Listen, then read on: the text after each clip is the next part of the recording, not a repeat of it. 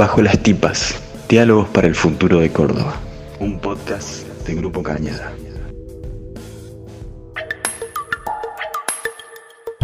Otro femicidio en Córdoba y en este caso para comenzar el año prácticamente con este hecho ocurrido en barrio Coronel Olmedo. Melissa Moyano tenía 40 años y en la madrugada del domingo fue asesinada. Quinto femicidio en lo que va del año en la provincia de Córdoba, un hecho lamentable ocurrido en Villa María. La víctima tenía 54 años, se llamaba Liliana Beatriz Estefanato. Silvina, que se convirtió en la víctima número 9 de femicidios en Córdoba en lo que va del año. Su expareja la mató a balazos. Décimo femicidio en la provincia de Córdoba en lo que va del año, en esta oportunidad en Río Primero, donde una joven mujer termina siendo asesinada por su expareja. Ayer a esta misma hora te estábamos hablando de un femicidio, antes de ayer también sucedía lo mismo y hoy está pasando lo mismo. Te tenemos que contar de otro femicidio. La pregunta es ¿hasta cuándo? ¿Hasta cuándo? ¿Hasta cuándo?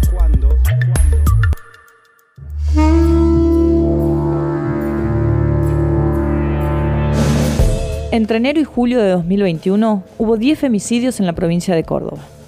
Este dato nos duele, nos colma de hartazgo, nos moviliza para continuar luchando contra las violencias de género que vivimos cotidianamente mujeres, lesbianas, trans, travestis y no binarias. En los últimos años, los movimientos feministas que históricamente vienen luchando contra la violencia de género han logrado visibilizar estas violencias llevarlas al espacio público, ponerlas en debate, denunciarlas, convertirlas en algo intolerable.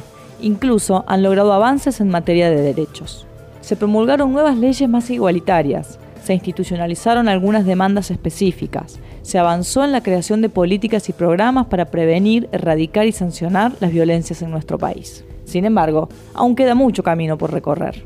En este episodio de Bajo las Tipas hablaremos de los desafíos actuales de las luchas de género en Córdoba. Conversaremos con Ayelena Altamirano, militante feminista, miembro de la Asamblea Ni Una Menos hasta 2020, y con Betiana Cabrera Fasolis, médica y referenta de la agrupación Mumala, Mujeres por la Matria Latinoamericana.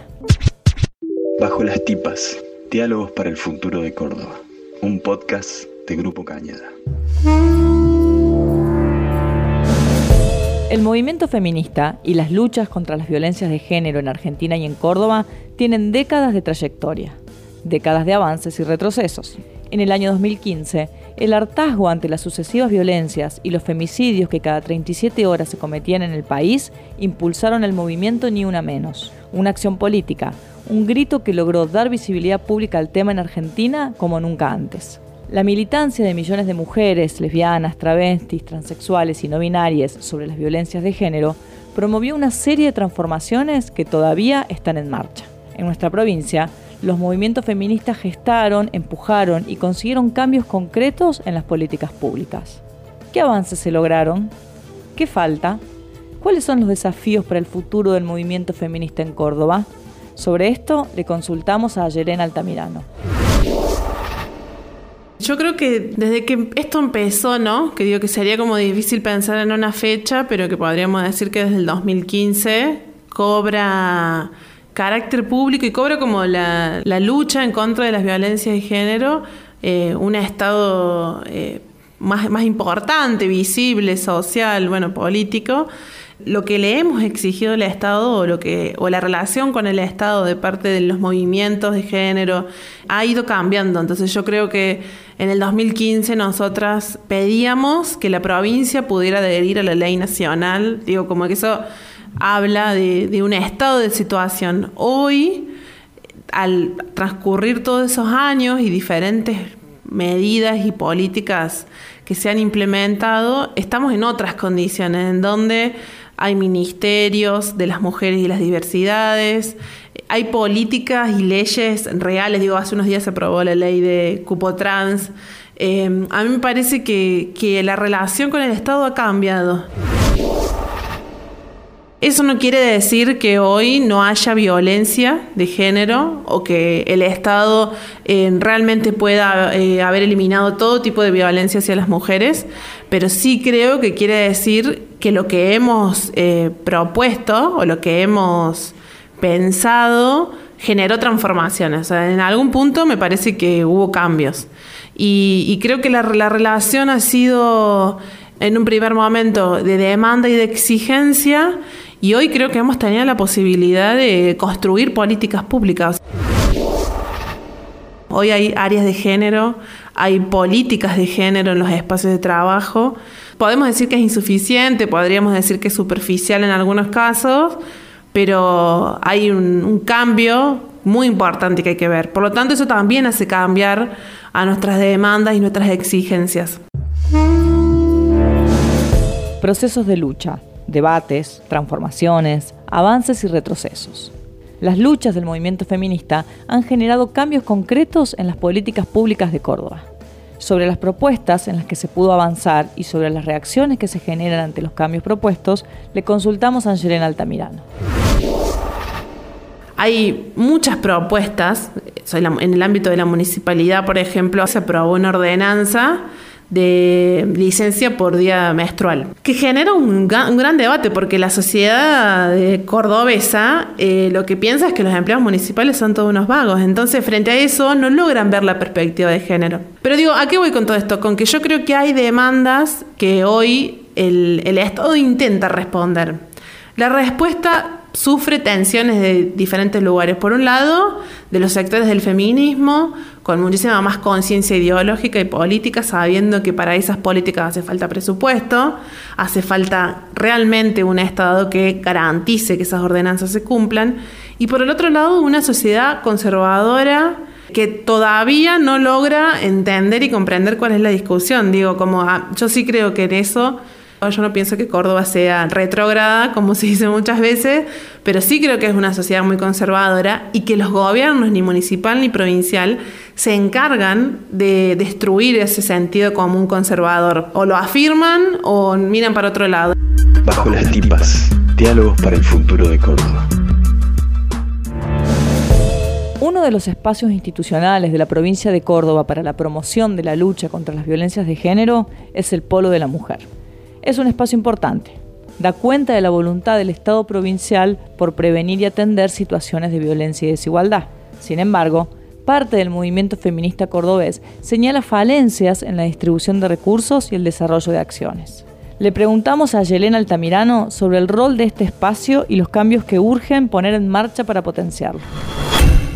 Polo de la Mujer, que es provincial, tiene muchas falencias en términos de que justamente es un organismo provincial. Si nosotros estuviéramos hablando de un espacio que es para la ciudad de Córdoba, bueno, podríamos decir que, eh, qué sé yo, hay cosas que no alcanzan, falta presupuesto, pero un organismo que atiende a toda la provincia de Córdoba no puede tener las deficiencias que tiene, ya sea en las posibilidades de becas que brinda, en la asistencia, digo, muchas cuentan, bueno, ir a denunciar es ir a estar 10 horas adentro de la unidad judicial. Entonces, bueno, es como muchas críticas que podríamos hacer que sí me parece importante eso, como rescatar que en el país no hay experiencias de ministerios provinciales y que eso sí es importante y eso sí habla de que en Córdoba hemos logrado visibilizar que necesitábamos una política pública para, para nosotras, para ese sector de, de la ciudadanía que hoy es insuficiente y que no alcanza. Eso no quiere decir que el pueblo es lo mejor que nos pasó,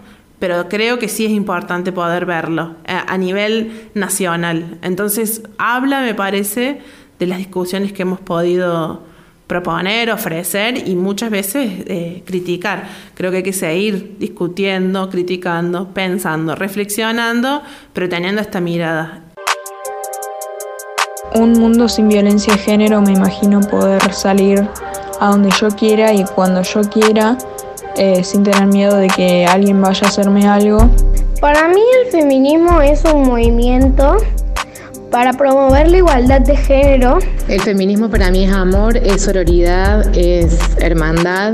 El feminismo para mí es una herramienta necesaria para poder romper con los mandatos de lo que las sociedades esperan que seamos o que hagamos. Un mundo sin violencia de género sería para mí podamos elegir maternar sin miedo a las paternidades ausentes. El feminismo para mí es un movimiento ideológico, un paradigma de vida o un camino a seguir. Me imagino que el mundo sin violencia de género es el mundo en el que quiero que habiten mis hijas.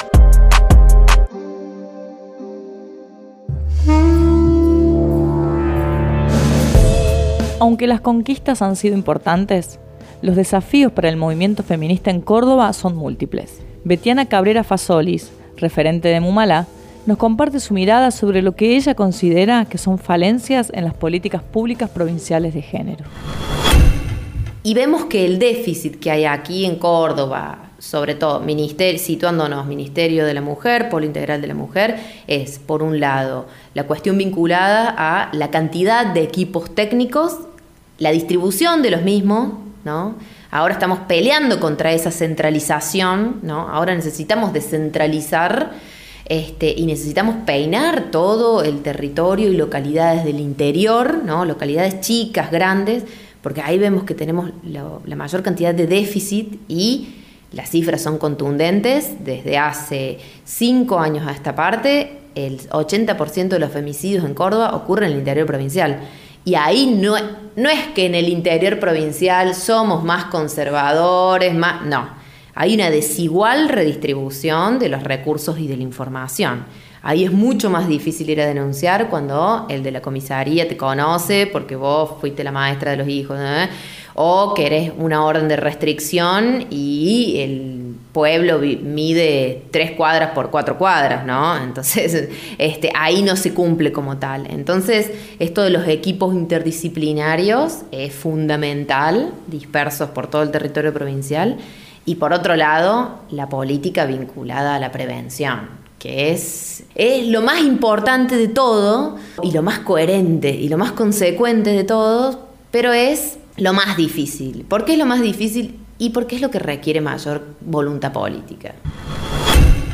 La verdad que pensarnos en desmontar esta sociedad machista y patriarcal para entender que hay otras formas de ser varones en esta sociedad, no vinculadas a la violencia, y hay otras formas de ser mujer en esta sociedad, no vinculadas este, a que únicamente tenemos que tener el mandato de este, tener pareja, tener hijos, este, no quedarnos solas y demás, eso requiere de mucha voluntad política porque mm, significa chocarse de frente con sectores bien conservadores de nuestra sociedad que hoy por hoy tienen algún grado de representación política.